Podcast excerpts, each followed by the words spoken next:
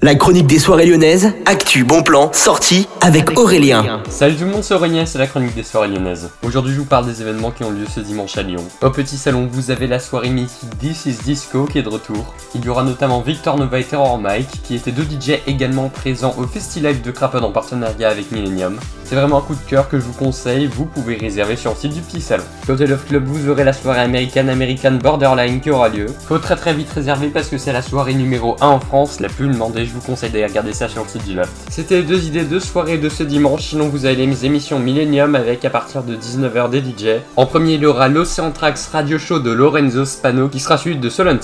Comme ça, vous avez votre petite soirée clubbing tranquille ou même vous pouvez vous reposer à l'écoute de Millennium. Ce sera le dimanche. Je vous rappelle que le lundi est férié. Demain dans la chronique des soirées lyonnaises, on parle de l'Inversion Festival, qui est un festival de rap et de musique urbaine qui aura lieu bientôt à Lyon. Bonne journée à tous, à l'écoute de Millennium FM Electro DJ Web Radio.